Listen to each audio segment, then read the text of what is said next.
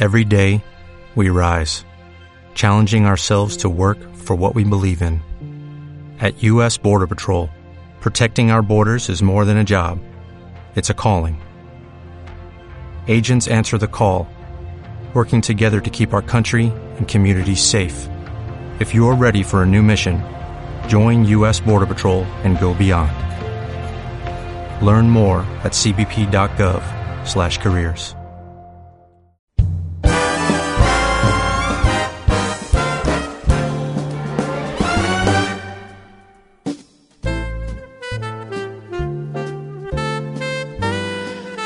Aquí comienza Cita con la Salud.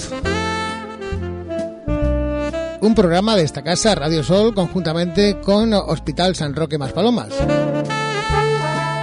Cita con la Salud. Bueno, pues hoy en Cita con la Salud hablamos uh, con alguien que ya nos ha acompañado en alguna ocasión en esta casa, en Radio Sol, con uh, Camilo, Camilo Álvarez, que es graduado en nutrición y dietética. Camilo, buenos días. Espérate que te abro el micrófono porque te he subido la música en vez de abrirte el micrófono. Dos cosas que no son compatibles. Buenos días, Camilo. Buenos días, ¿qué tal?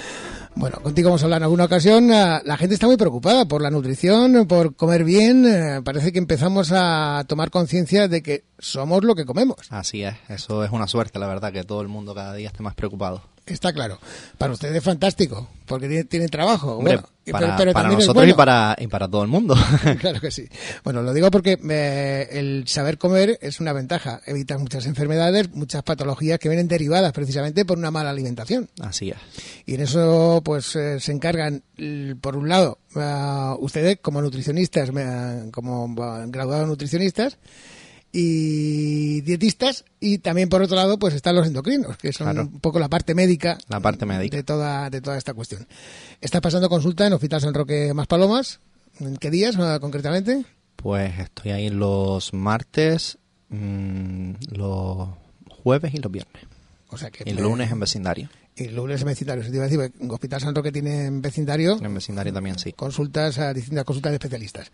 Bueno, vamos a entrar en materia porque eh, hemos estado planteándole a la gente durante unos días eh, el que querían plantearle, a- en este caso al nutricionista, dietista nutricionista Camilo Camilo Álvarez eh, y, y, bueno, son algunas preguntas eh, tienen su enjundia también, otras pues no tanto. Bueno, la gente, bueno, cuando eh, tengo que decir que algunas preguntas no las vamos a pasar porque son preguntas ma- un poco en plan de coña. La, la gente cuando le la posibilidad, le plantea la posibilidad de hacer una pregunta seria para resolverse un problema de salud o de alimentación o de nutrición, pues siempre sale alguno que te dice, pues bueno, me- dile cómo puedo adelgazar, pero y bueno, ¿y ¿qué hábitos tienes? ¿Qué vida llevas? ¿Qué, Claro. qué estilo de vida No tienes? es así de fácil, influyen muchos factores. No es una cuestión que usted de una forma así aleatoria diga, bueno, tómate esto que esto es milagroso y diga, Aquí no hay milagro ninguno.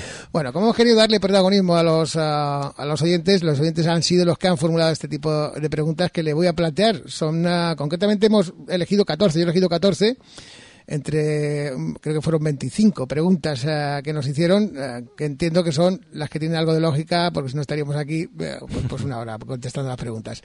Uno de los planteamientos que, me preguntaba una, concretamente es una, es una mujer, de cuáles son las principales razones que explican el aumento de la tasa de obesidad que se produce en la sociedad últimamente.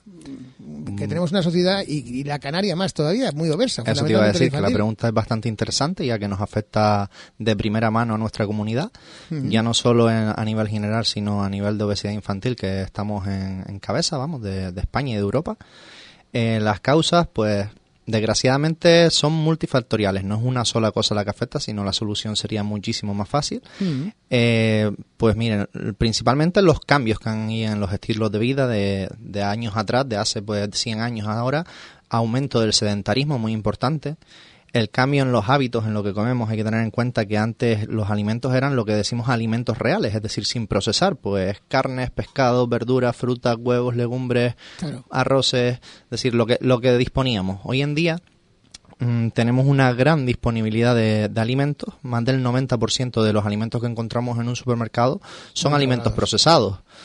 Mm, Ese es la- el principal factor que influye en la obesidad, la superdisponibilidad que tenemos de alimentos de mala calidad, desgraciadamente, con muchos azúcares añadidos. La industria ha añadido demasiado azúcar a, a la gran parte de esos alimentos. Dicen que el azúcar es adictiva, además. Correcto, así es. Y después, por otro lado, el bombardeo también de, marketing que tenemos en, en, la tele, pues bueno, de, de, cinco publicidades que ves, cuatro son de, alimentos y no publicitan una lechuga, ni una zanahoria, ni una manzana. Lo que publicitan es únicamente productos procesados. La bollería más barata que, que, bueno. Y después, por otro lado, pues también influyen el estrés, influye la, la ansiedad, muchísimos factores más. Y a tener en cuenta también que es muy importante la desinformación que tiene la sociedad, que eso es lo, lo triste, ¿vale? Realmente ahí es donde influyen las políticas que deberían de, bueno, eso ya a nivel gobierno, pues me imagino que debería de a la larga crearse políticas en las que se, se enseña desde pequeño la importancia de una correcta alimentación y unos hábitos saludables. Deberíamos leer la etiqueta, es la pregunta que te hago yo, independiente de lo que estás contestando. Eso es muy importante decir. Porque nunca leemos la etiqueta, cogemos la bollería, cogemos un producto, pero nunca miramos eh, la, composición y cómo está elaborado y qué sustancias llevan, porque es fundamental. Es lo más importante, es decir, eso ya tenemos para otro programa si quieres, porque podemos pegarnos una hora perfectamente hablando del etiquetado nutricional, pero así en normas generales hay que, hay que dejarle claro a la gente que la letra grande es únicamente marketing, lo que nos quiere vender. No nos podemos parar simplemente a leer light o desnatado o sin azúcares. Simplemente lo más importante es mirar la lista de ingredientes, que los, mientras más corta mejor. Es decir, un alimento que tiene tres ingredientes, cuatro ingredientes, pues es mínimamente procesado. Y alimentos que contengan pues ocho, diez ingredientes, nueve ingredientes son alimentos pues muy procesados que debemos de evitar y dentro de lo que es la lista de esos ingredientes evitar que tengan azúcares y grasas hidrogenadas y trans. Tengo que decir que la inmensa mayoría de las preguntas que, me han formulado a Camilo Álvarez, a, graduado nutricionista y dietista, es, son, fundamentalmente mujeres. Yo no sé si la mujer está más preocupada que el hombre. La, obesidad afecta igual a hombres como a mujeres. A nivel de consulta, a nivel de consulta, la verdad que se encuentra de todo. Encuentras desde mujeres, hombres, niños, adultos, ancianos, deportistas. Mm, encuentras de todas las edades y todo es, una, pregunta muy, tonta, pero tiene su lógica por lo que estás diciendo. Como un tío que está cacha, que está cuadrado, que no tiene ni un gramo de grasa, va al nutricionista. Hombre, al nutricionista no solo se va a bajar de peso, sino pues muchísima gente va a aprender a comer, eh, a llevar una alimentación equilibrada. Hay gente que va a subir de peso también, que hay que tenerlo en cuenta, no es únicamente para bajar de peso. Posiblemente bajar de peso sea de, pues de lo que menos tengo. Y tengo bastantes personas que son las que más importancia hay que darle, que va por salud, va por no solo por aprender a comer, sino para mejorar una patología. Estoy preguntándote cosas que también te van a preguntar los oyentes. Eh, otra pregunta de un oyente, concretamente Carmen, me pregunta, ¿es conveniente ir a un dietista para hacer, para hacer dieta? Pues es lo más correcto. Realmente lo que le digo a todo el mundo, pues si tú tienes problemas legales vas a ir a un abogado. Si tienes problemas de salud vas a un médico, pues si tienes algún problema relacionado con la alimentación, lo correcto sería ir a un graduado diplomado en nutrición humana y dietética que serían pues los cualificados para, para ayudarte ya no solo en una dieta, sino en hábitos de vida, en aprender a comer, que es lo más importante. Siempre dejo claro que no es dieta, sino una correcta educación alimentaria, que es lo que nos va a garantizar que esos hábitos los mantengamos en el futuro. Antes muy de refilón tocabas uh, una cuestión que, es interesante, el tema del estrés. Eh, eh, yo hablo por la experiencia mía, cuando estoy en un nivel de, estrés o tengo bastante ansiedad, me da por comer precisamente y no comer pues alimentos muy sanos, como puede ser una manzana, una pera o algo así que, no tenga tantas calorías, sino todo lo contrario, me tiro alimentos procesados. Hay una pregunta concretamente de una te, te pregunta qué tipo de dieta o alimentos se pueden incorporar para controlar o reducir el nivel de estrés. ¿Hay algún tipo de alimentación especial precisamente para poder reducir ese estrés que nos produce pues el ritmo de vida que llevamos? Bueno, el estrés es un, un problema bastante común, más de lo que piensan, porque yo creo que pues un, porcentaje muy alto de los pacientes que tengo tienen o estrés o ansiedad. Eh, no es un único factor el que lo produce, es decir, el estilo de vida que llevamos ya no es solo los alimentos, sino es verdad que influyen, pero no es solo eso. Para el estrés lo principal que hay que tener en cuenta es la actividad física, es decir, mm, ya no es solo los alimentos, sino la actividad física que realicemos nos va a ayudar a reducir los niveles de estrés y eso también se inculca en una consulta de nutrición, ya no es solo la alimentación, sino hábitos de vida saludable. Después, en cuanto a los alimentos, es verdad que hay muchos que influyen. Eh, la dieta debe ser siempre equilibrada, ¿vale? Eh, tener, mientras más tengamos, mientras más variedad de alimentos tengamos, vamos a, disponer de mayor nivel de nutrientes y de vitaminas. Cuando hablamos de alimentos, lo que dije antes, alimentos reales, no estamos hablando de procesados, sino alimentos lo mínimamente procesados. Y existe evidencia científica en cuanto a los niveles de estrés y de depresión que se mejorarían con un consumo de omega 3, de ácido oleico, que es el aceite de oliva, Eh, la vitamina D, tener unos buenos niveles de vitamina D, que el Mm. principal, la principal fuente de vitamina D sería la luz solar, y después vitaminas del grupo B. Pero que tampoco nos peguemos horas y horas en el sol para cargar la No, no, claro que no. Es decir, la recomendación sería unos 10 minutitos diarios Que recomiendan que efectivamente. se recomienda y después en cuanto a suplementación para, lo- para reducir el estrés está demostrado la suplementación con hidroxitriptófano, ¿vale? Que sería un, un, un aminoácido derivado del triptófano y con zinc también se ha visto que tiene efectividad. En fin, Sí, yo me, ti- me tiro al chocolate negro, no sé si es correcto. el, chocolate de mucha- negro de se, dice, se pureza. dice que es un, un depresivo natural, es verdad que ayuda. Es verdad que ayuda, pero ahí estamos hablando ya no del chocolate, sino del cacao, con lo cual la mayor pureza, pues más cacao. Sí, es correcto. Es decir, si, si, si fuese un 99% estaría genial. Hasta el 81% yo, yo que sé que encuentro en el Bueno, supermercado. ya va bien, ya va bien. Está bien, ¿no? Bueno, Layi te hace dos preguntas. eh, Vamos a escuchar el audio que, que hace, que, nos, que te plantea eh, esta mujer, Layi, Perfecto. sobre un tema que va relacionado con la menopausia y que afecta a muchísimas mujeres. ¿Qué dieta es recomendable cuando las mujeres empezamos en la etapa de la menopausia? Cuando empieza la etapa de la menopausia, las mujeres tienden a engordar, no generan tantos estrógenos eh, y, tienden a, a engordar. Mm, Es, es- hay algo A ahí ver, eh, que se puede hacer. dieta en sí, una dieta concreta no hay. Hay que dejar siempre claro que aquí hablamos de manera individualizada a cada persona. Hmm. Eh, es verdad que en la menopausia ya no solo la cuestión del peso, ¿vale? Que el peso simplemente con llevar una dieta adecuada, eh, eh, que no pasemos tampoco en exceso de calorías y que los alimentos sean de calidad, ya podríamos controlar el peso. Pero en la menopausia eh, yo personalmente le daría mucha más importancia al aumento del riesgo de enfermedades cardiovasculares que siempre se producen cuando comienza la menopausia y también el aumento del riesgo de padecer osteoporosis. Eso es lo más importante, con lo cual deberíamos de mm, llevar una alimentación ya no solo equilibrada, sino destinada a paliar el- el- la posible aparición de esas dos enfermedades. Por un lado, para, para mejorar lo que es el perfil lipídico, consumir eh, ácidos grasos como son el omega 3 y el oleico que hemos nombrado antes también. Sí. El consumo de frutas por la alta cantidad de fibra que nos ayudaría, frutas y verduras. Reducir la cantidad de ácidos grasos trans, hidrogenados y algunas grasas saturadas, ¿vale? No todas las grasas saturadas son malas, pero algunas sí. Y el consumo de azúcar, ese debería de verse prácticamente, pues, desa- desaparecer de la alimentación lo que es el azúcar añadido. Eso sería una correcta alimentación para mejorar lo que son las enfermedades cardiovasculares. Y después, en cuanto a enfermedades de tipo osteoporosis, asegurarnos una correcta cantidad de calcio en la dieta y ya no solo de calcio sino de vitamina D que es una vitamina considerada hormona y está bastante eh, metida en el papel de la función del calcio. Es muy importante tener un correcto nivel de vitamina D. Yo siempre en, en consulta le, le doy bastante importancia a las analíticas, que muchas veces la vitamina D no se pide. Mm, Yo recomiendo a, este, a, esta- a estas, a estas mujeres que entran en la edad de menopausia que siempre consideren mirar en una analítica, pedir a su médico que miren también los niveles de vitamina D porque muchas veces están por debajo de lo normal y con una exposición solar o incluso una suplementación con vitamina D mejoraría muchísimo el, el riesgo de padecer ¿Es un análisis específico o se puede pedir con No, no, con se puede pedir un análisis análisis de sangre normal no, em, cuando vayas al médico. Que Lo te- igual que pides. te marcan el azúcar, que te Claro, marquen los sí, parámetros de sí, vitamina D. correcto, así es. Bueno, pues, pues ya en el próximo análisis me lo pediré yo a ver cómo, cómo, estamos en esa cuestión. La, la- esta misma persona te pregunta sobre eh, precisamente un hijo. Ah, la, la pregunta es esta. ¿Cuántas calorías debe ingerir un- uno de nuestros hijos que ya tiene entre 18 y 20 años y hace demasiado deporte?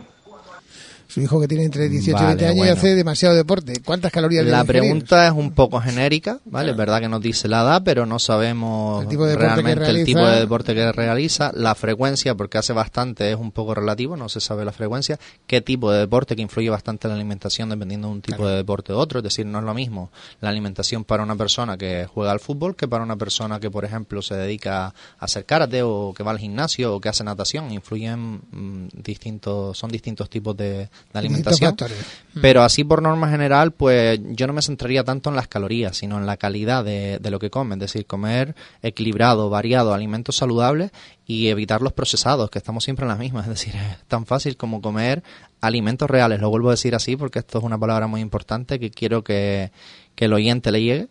Y eh, olvidarnos de los procesados. Ya que se ha nombrado el deporte, estamos viendo últimamente, eh, Camilo, que los deportistas se tiran mucho a una dieta que llaman la dieta de la proteína. Comer nada más que proteínas, proteínas, proteínas. Eso, claro, eso puede traer un perjuicio también para tu cuerpo, para tu organismo. Así es, es decir, lo más importante es la dieta que esté equilibrada, no debe faltar ningún grupo de nutrientes. Y concretamente en los deportistas, pues no, no deben dejar de lado los hidratos de carbono, ya que tenemos en cuenta que son la energía, ¿vale? La proteína es importante, pero es verdad que la, la, energía que va a darles esa fuerza, esa necesidad que, que, necesitan en ese momento de actividad sería la que nos proporciona glucógeno muscular que deriva del hidrato de carbono. Es decir, necesitamos hidratos de carbono para que tengamos la buena, unas buenas reservas de ese glucógeno muscular.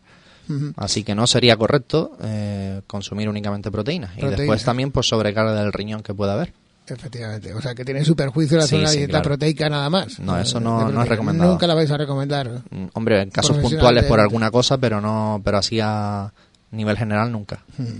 Aquí vamos a una pregunta que, que bueno, yo creo que antes eh, la contestabas a medias. ¿Se puede hacer dieta sin adelgazar?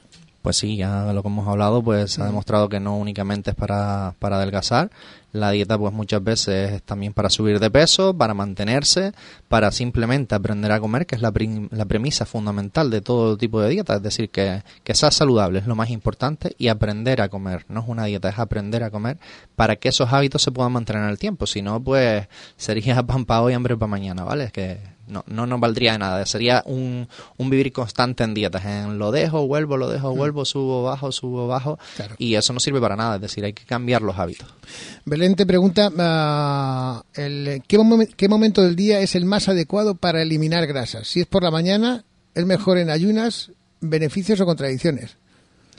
Bueno, a ver, por la mañana es verdad que los niveles de... Mm, creo que se refiere a para hacer deporte. El deporte para hacer deporte, vale. Si se refiere al deporte, es verdad que por la mañana siempre los niveles de la hormona de crecimiento están más elevados y la hormona de crecimiento ayuda no solo a crear masa muscular, sino a la pérdida de grasa. Contamos con ese factor de que ya va a ser un poquito mejor hacer deporte por la mañana. Y en cuanto a que sean ayunas o no, ahí ya va dependiendo de cada persona. Es decir, yo no puedo dar una recomendación genérica de que el deporte en ayunas es más saludable, porque hay personas que con un deporte en ayunas puede pues, fatigarse y no le viene nada bien y personas que lo toleran bastante bien. No es ni mejor ni peor. Es verdad que la quema de grasa es superior, ¿vale? Si lo hacemos en ayunas, pero no con esto estoy diciendo que, que sea más recomendado. Hay que ver cada caso puntual y cada persona conoce su cuerpo y saber si lo tolera o no. ¿Pero es más recomendable por la mañana que, por ejemplo, el ejercicio que por la tarde? Sinceramente, lo más recomendado es, hacer, ejercicio cuando puedas. Si puedes por la mañana, por la mañana y si puedes por la tarde, por la tarde. Hay que tener en cuenta que se hace también por salud, no hay que no a toda costa es la quema de grasa, la quema de grasa. O sea, las contradicciones que puedes tener es que te pueda dar una fatiga, claro. porque el cuerpo, bueno, estás quemando y no has hecho nada, llevas tantas horas en la cama, etcétera, pues el cuerpo se resiente, imagino. Así es, claro. Hay gente que lo tolera bien, pero otras que no. yo soy el primero que no lo tolera bien. Si, no, si hago ejercicio y no he comido algo por la mañana, mal asunto, mal asunto voy. Eh, otra persona dice, ¿me puede indicar alguna dieta, alimentos o hábitos para evitar la retención de líquidos? Es un problema que sufre mucho. Bueno, la retención de líquidos es un, es un problema que la verdad que no está producido por un único factor, ¿vale? Pero si hubiese que hacer una recomendación general, lo principal es asegurar unas cantidades correctas de agua, que, estemos bien hidratados, reducir el consumo de sal, ya que la sal es verdad que ayuda a, que se retenga más líquido, pero lo que nunca se recomienda es el consumo de diuréticos. Hay que tener en cuenta que el consumo de diuréticos debe estar siempre pautado por un profesional médico, ¿vale? Y no debemos de tomarlo a la ligera porque si no estaríamos sobrecargando el riñón, estaríamos dándole más trabajo al riñón del que podría tolerar y al final puede ser peor el remedio que la enfermedad. Desde luego. Conchín San Fernando me pregunta, ¿qué beneficios de la dieta de la dieta hipocalórica? ¿Cuáles son sus puntos claves? La dieta hipocalórica. Bueno, la dieta hipocalórica es todo tipo de dietas eh, que se emplean para la bajada de peso. Siempre cuando queremos bajar peso, se va a ver va a haber una reducción calórica, que sería hipocalórica, sobre el gasto total de esa persona. Es decir, una persona a lo mejor tiene un metabolismo total de 2.000 calorías, pues bajaríamos las calorías a 1.000, depende del caso, 1.400, 1.500, pues depende de cada caso. Y mm, y eso es una dieta hipocalórica, bajar las kilocalorías del, gasto calórico total. La media normal de una persona, ¿cuántas calorías consume al mediodía? una, persona que tampoco tiene una actividad muy, muy física moviéndose de un lado a otro. Por ejemplo, una actividad como la mía. La, media de gasto calórico. Sí. Claro, es que, eso ah, varían muchísimas cosas, es decir, así de fácil no es, ¿vale? Varían muchísimas cosas Pero si tuviésemos que decir una media una persona sedentaria, el gasto puede ser unas 500 calorías extras de, del metabolismo basal, que sería la- el gasto calórico que tiene la persona sin hacer nada de actividad. Sí. Se le suma una media de unas 450, 500 calorías a una persona sedentaria, pero después podemos tener en cuenta que personas que tienen el metabolismo más acelerado o que tienen mayor cantidad de masa muscular, eso aumenta el metabolismo y podrían tener a lo mejor pues ya 750, 800, es decir, es muy genérico, no puede haber El- variaciones amplias. El tiempo es fundamental, el calor. mm, Con el calor Influye, consume claro, menos claro. calorías, con el frío influye más el calor, calorías. influye la altitud, influyen muchísimas cosas.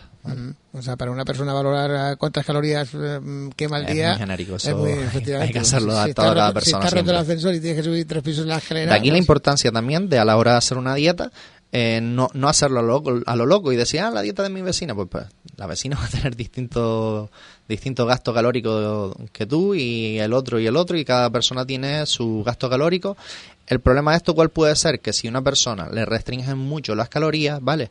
Primero que va a pasar hambre, segundo va a tener más nivel de ansiedad, al final se salta la dieta, pero si todo esto mm, él lo controla y así todo es constante, tiene fuerza de voluntad, el déficit calórico cuando es excesivo va a hacer que la persona no pierda únicamente grasa, sino que se estaría perdiendo, perdiendo también agua y masa muscular y masa ósea, que es lo más preocupante, porque la masa ósea una vez que se pierde no se recupera. Y claro, si vivimos en constantes dietas, dietas, dietas de gastos, de niveles de calorías muy bajos, siempre vamos a ir perdiendo un poquito de masa muscular, poquito de masa muscular, poquito de masa muscular y de masa ósea también y esto puede provocar que tengamos mayor predisposición a tener un, un problema de huesos cuando seamos como osteoporosis, por ejemplo, o osteopenia, cuando seamos Claro. mayores.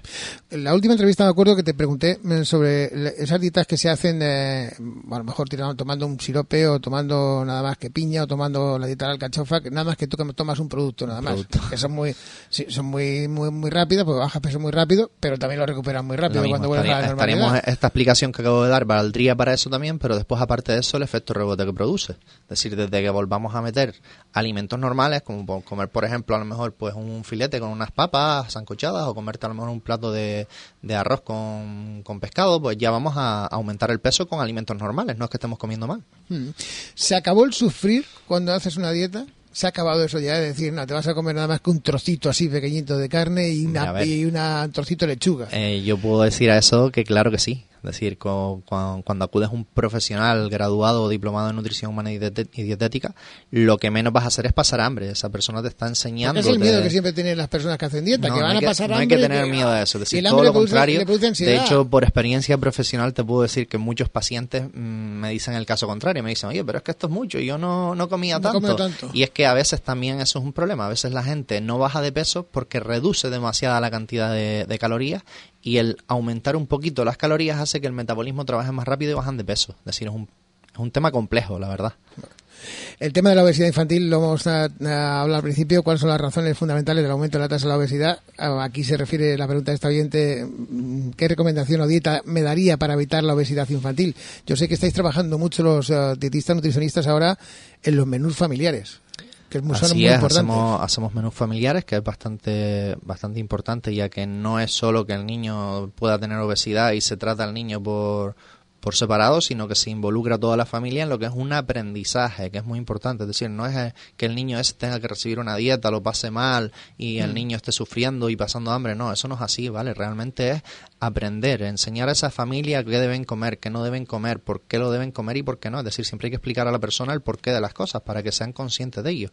En obesidad infantil concretamente, es decir, es verdad que en todos los grupos de personas es recomendable y siempre se hace una educación alimentaria, pero en los niños con mayor importancia porque están en una etapa de, aprendizaje que es muy fácil, son muy moldeables a la hora de trabajar con ellos y el trabajo es maravilloso, la verdad. Es decir, con niños se tienen unos resultados asombrosos. Pablo, eh, te hace la siguiente, la siguiente pregunta. Está preocupado. Mi pregunta para el dietista es, ¿es bueno comer ahumados? ¿Es cierto que causan cáncer de colon? Gracias.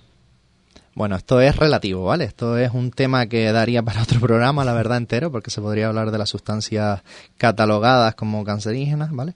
Eh, todas las sustancias, todo lo, lo que estamos expuestos los humanos, es decir, pues el humo, el tabaco, el, la, la mismo, lo- La- la los productos de limpieza, todo, todo lo que estamos expuestos están catalogados eh, por un organismo que se llama IARC, que cataloga todas las sustancias, ya sean alimentos o no, en cancerígenas, en probablemente cancerígeno, posiblemente cancerígeno y no probado. ¿Vale?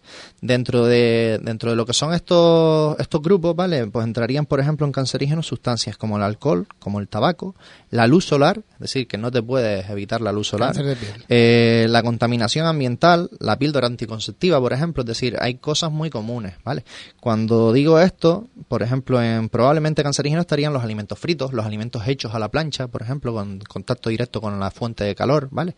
Cuando digo esto no quiero decir que haya que tener miedo a comer todo y a exponerse a todo, sino todo lo contrario, es decir, eh, hay que tener em, siempre pues una balanza, ¿vale? No se puede abusar de los ahumados, no se puede abusar de los productos fritos, pero con moderación todo se podría comer, ya que esta, estos estudios que para catalogar estas sustancias en esos grupos están hechos bajo exposiciones excesivas. Por ejemplo, pues con el caso del, de los alimentos fritos, pues comiendo todos los días fritos durante un año se ha demostrado que podría ser cancerígeno. Pero hay que tener un poco de sentido común y tener variedad, la verdad. Es decir, no hay que tener miedo a comer ahumados, pero sí es verdad que estaría catalogado en nuestro grupo. Sí. Bueno. Eh, María te hace una pregunta que también es muy interesante porque mm, se ha dicho que con un análisis se descubre poco menos de sangre eh, el que puedes comer y el que no puedes comer. Hace la siguiente pregunta. Buenos días, mi pregunta para el es la siguiente. Últimamente he oído que se hacen unos análisis de sangre para saber lo que toleramos, qué alimentos toleramos mejor o los que nos sientan, porque a veces hacemos dietas pero realmente no nos adelgazan y están diciendo que a lo mejor son porque incluimos alimentos en las dietas que a nosotros nos engordan. Gracias. Vale, vamos a ver. Aquí el famoso análisis de sangre que lo descubre todo. Primero que nada, primero voy a responder a, lo último que comentó, que a veces hay dietas que no dan resultados, posiblemente sean porque no están pautados por un, por un profesional graduado en nutrición y dietética, ¿vale? Eh, después pueden influir factores como el metabolismo de la persona, es decir, eh, hay otros factores que siempre se van a tener en cuenta antes si no vas a esa persona, que lo del análisis de los alimentos, ¿vale? Este tipo de análisis, aunque están muy extendidos, pues no tienen base científica a día de hoy, ¿vale? Es decir, yo cuando digo a día de hoy es porque la ciencia avanza y no sabemos si en vista a años, pues puede tenerla, pero sí es verdad que se han hecho estudios y está demostrado que no, que a día de hoy no tienen ninguna base científica.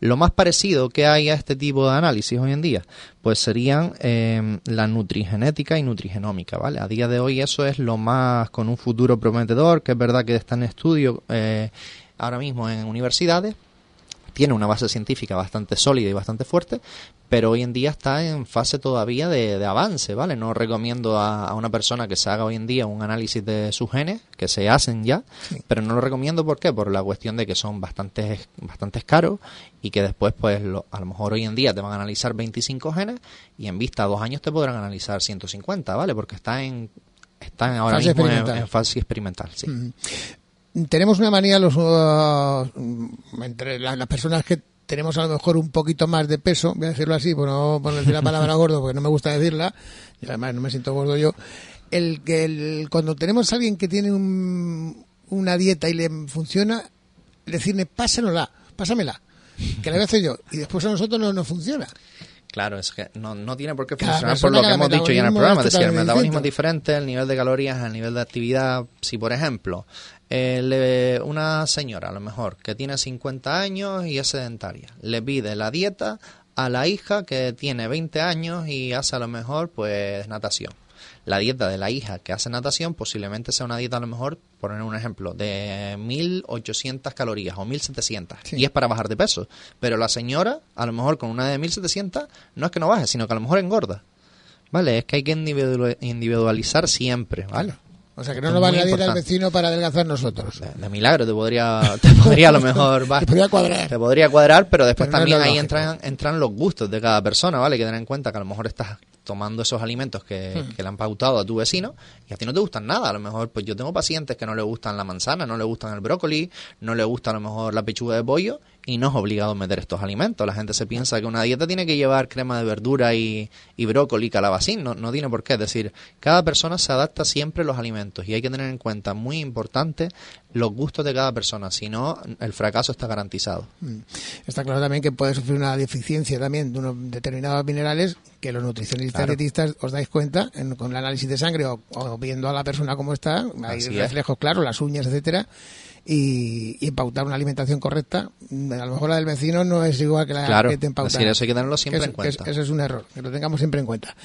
Cristina te hace una pregunta sobre algo también que preocupa mucho en esta sociedad y que dicen eh, que mm, sienta mal y que engorda. Además, el gluten, el famoso gluten. Eh, Pregúntale a Cristina. Mi pregunta para el dietista es, después de comer voy mucho al baño.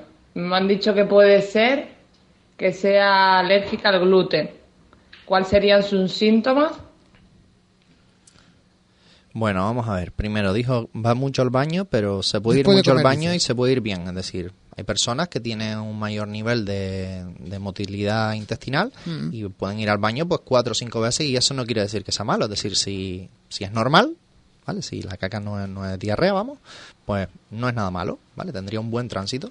Si es diarrea, pues entonces sí que habría algún problema. No tiene por qué ser el gluten. Esto así no puede decirse, oye, que eres intolerante al gluten. Hay un miles de factores, ¿vale? o lo que sea. Es verdad, a ver, intolerancia al gluten, los principales síntomas, pues hinchazón abdominal después de comer productos con gluten, no cualquier comida, ¿vale? Eh, diarreas, evidentemente, erupciones en la piel, puede haber fatigas, puede haber incluso adormecimiento de, los de los dedos, de, la, de los pies, ¿vale? Pero lo que hay que tener en cuenta aquí siempre es que no podemos jugar a ser médicos. Es decir, ni siquiera yo soy un médico. Lo mejor aquí es, si ve que hay molestias, no dejarse ir y acudir a un especialista médico y que nos diagnostique, que son los, los cualificados para ello. El endocrino en este caso. Sí, en endocrino, digestivo, El o- digestivo, o, el médico va- internista, sí. claro, puedes tener un colon irritable o cualquier otra Claro, pero no dejarse ir con esto, ¿vale?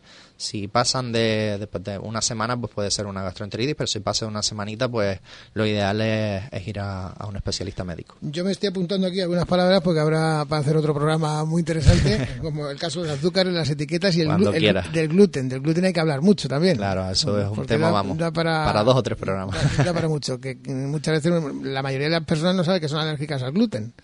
En muchas Hombre, hay un, por- hay un porcentaje alto, pero es verdad que eso es si no dejas, si te dejas más. ir, ¿vale? Es verdad que si tú comes habitualmente productos que tengan gluten y tienes malestar, lo más importante es no dejarse ir porque el cuerpo se acostumbra a todo. Y una persona que, que come gluten ve que le sienta mal, al principio tiene molestias, pero cuando empieza a pasar el tiempo, pues ya lo ve como normal que tenga diarrea y no es así. Es decir, el cuerpo, si responde mal, hay que acudir a un médico. Está claro. Bueno, vamos con una pregunta eh, que a mí me trae de cabeza y, y a ver cómo to- a ver cómo la cuadramos. Vamos a ver. Julia, de 53 años, te pregunta lo siguiente. Es una amante del té verde. Hola, tengo 53 años. Ya pasé la menopausia. Me gustaría saber sobre el té. Yo tomo té verde. Peso 48 kilos y mido 58, Sí, más uno- o menos. uno Estoy operada de la sí. vesícula. Y soy alérgica, soy intolerante al intolerante al gluten. El té lo tomo por la mañana y tomo té verde en hojas. Quería saber qué cantidad hay que tomar durante todo el día, porque el de hojas que son en granulitos, no sé si se mide por cucharas o que si es mucho tomar mucho. Y también quería saber si le pones agua de nuevo, porque tengo entendido que los té, los tés de grano se les puede echar agua otra vez caliente y tomar la segunda agua. Quiero saber estas cosas, cómo se toman y si son buenas. Si es así, si lo estoy haciendo correcto. El té verde. O si me vendría bien otro té. Para mí, porque tengo problemas con, con los gases y con las digestiones. Si lo estoy haciendo bien, el té me lo tomo por la mañana. Y no tomo mucha agua, más bien tomo siempre agua cocinada. Tomo poca sal también y tomo muchas verduras. También tengo la vitamina B12 harta. Me suele salir ya normalmente harta, casi siempre, hace ya muchos, muchos años. Pero últimamente la tengo a 200 y pico. También quería saber debido a qué podría ser. Mi dieta es más bien de verduras, de frutas, como poca carne, poco frito. Entonces quería que me aconsejara.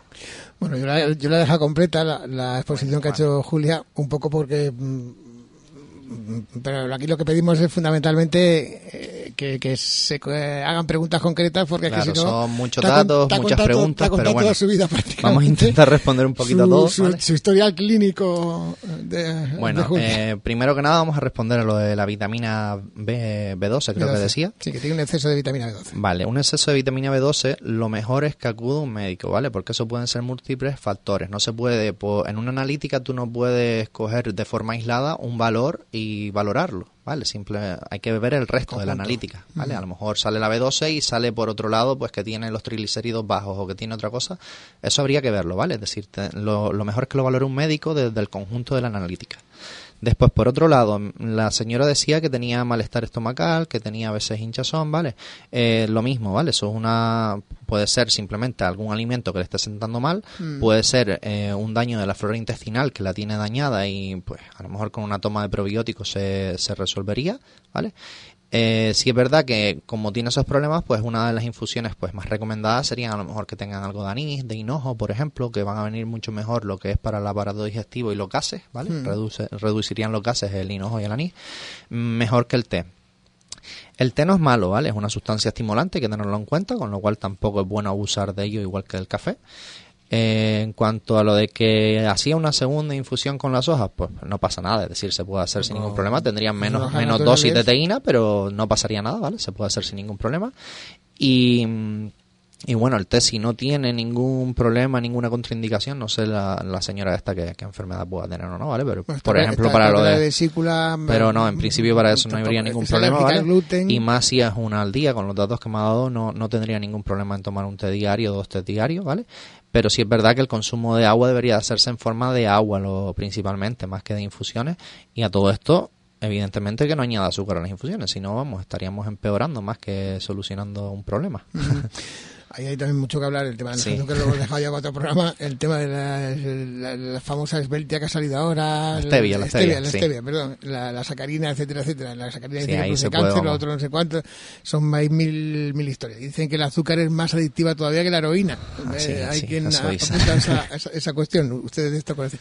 El, te- el tema del té verde, mm, dicen que es muy recomendable siempre después de comer el tomarse una infusión. Dicen una infusión, no, no una té infusión, verde. no té verde. Que el té verde, pues bueno, si es un té verde, es un té verde, como puede ser un té rojo, pues un té, o una manzanilla Claro. o una, o una agua guisada, como dice ella, de cualquier Así manera, es, guisada. cualquier infusión, ¿vale? ¿Es recomendable? Siempre después de un. Hombre, de yo lo que, lo que digo poco copiosa, siempre es. el tomarse una mm, infusión. Lo que digo siempre es depende de cada persona. Si no te gusta la infusión, no te vas a tomar una infusión. Pero Mm. si te gusta, pues es agua lo que estás tomando con, con la. Con un producto natural. Con un producto natural, ¿vale? Es verdad que hay muchos de ellos que no por ser natural no quiere decir que podamos abusar, ¿vale? Ah, Recordemos que el té tiene teína, es un estimulante y tampoco podemos abusar de ello. Al igual que, por ejemplo, cola de caballo, que es un diurético natural, Mm. tampoco podemos abusar de ello, ¿vale? Hay que tener en cuenta que por ser natural no quiere decir que, que podamos tomarlo de forma libre. Y que por la orina perdemos muchos Claro, también, claro. muchas vitaminas, aunque parece que no, al eliminar los riñones, eh, Así sobre todo cuando vamos tan continuamente. Eh, lo más lo más recomendable, por supuesto, es ir a un, a un profesional, en este caso a un graduado nutricionista, un dietista nutricionista, donde te van a indicar la dieta más adecuada para, para bueno, pues un poco ir arreglando tu cuerpo, vamos a decirlo Así así. es. Vamos a- vamos a Cada decirlo persona así. es un mundo y hay que tratarlo de Se habla manera mucho individual. de las cinco comidas. Cinco comidas mínimo a- al día. Que deberíamos eh, re- repartir la comida que comemos en, a lo largo del día, pues en cinco comidas. Eso es correcto. Bueno, a ver, eso sería una recomendación general, que es verdad que es, es muy extendida.